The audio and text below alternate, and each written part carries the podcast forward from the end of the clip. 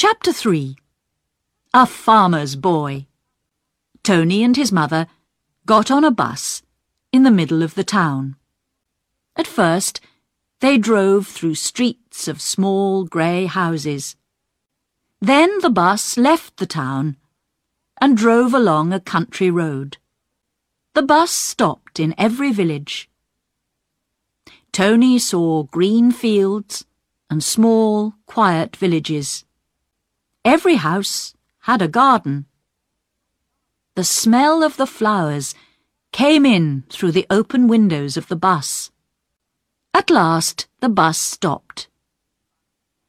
Tony could see a river and an old bridge. A small road ran across the bridge, through the fields, and over a hill. Come on, Tony, said his mother.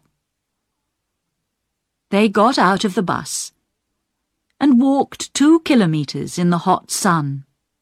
There were white and yellow flowers at the side of the road. Tony did not know their names. He wanted to know more about them. He wanted to know more about the trees, too. There were no flowers or trees in his street. He looked at the cows in the fields. I've never seen a real cow, he said to himself. He watched them moving very slowly through the long green grass.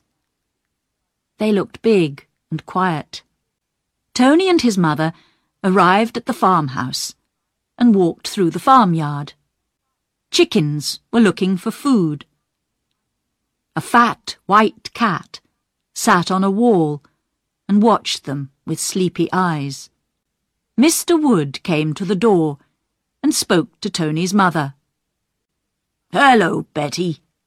It's nice to see you again. Thank you for your letter. How are you?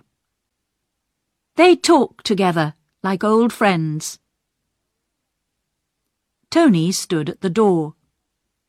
He felt lost and uncomfortable. But the farmer smiled at him. Is this your son, Betty? he asked. Yes, this is Anthony. But we call him Tony at home. He left school two weeks ago. He's a good boy, and he's very strong. Please give him a job, Mr. Wood. We need the money. We've got six children, you know. The farmer looked at Tony. How old are you, boy? he asked. Thirteen, sir. Do you like the country? Yes, sir, said Tony. Would you like to work for me, Tony? Asked Mr. Wood. Would you like to be a farm boy? Tony thought about the factory and the shops. The shops were bad, but the factory was worse. When people came out of the factory in the evening, their faces looked white and ill. Nothing can be worse than that, he thought. He looked into the farmer's smiling red face. Yes, sir, he said. Yes, please. His mother was right. Tony was a good, strong boy, and he worked very hard for Mr. Wood. The old farmer did not pay him much money. Tony ate his meals in the kitchen, and he slept in a little room at the top of the farmhouse. But the farmer was kind to him and taught him a lot. Mr. Wood had no sons. He had one daughter. Her name was Linda, and she was a year younger than Tony. Mr. Wood loved Linda dearly, but he wanted a son very much.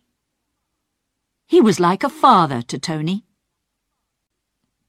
Tony was happy. At the end of every day, His back was tired and his legs hurt, but he slept like a baby. He ate Mrs. Wood's good country food. He drank a lot of milk. Soon he needed new clothes. He sent his old clothes home for his brothers. He sent his family money, too. Sometimes Tony visited his family. He enjoyed those visits, but he was always happy to leave again. I'm a country boy now, he thought.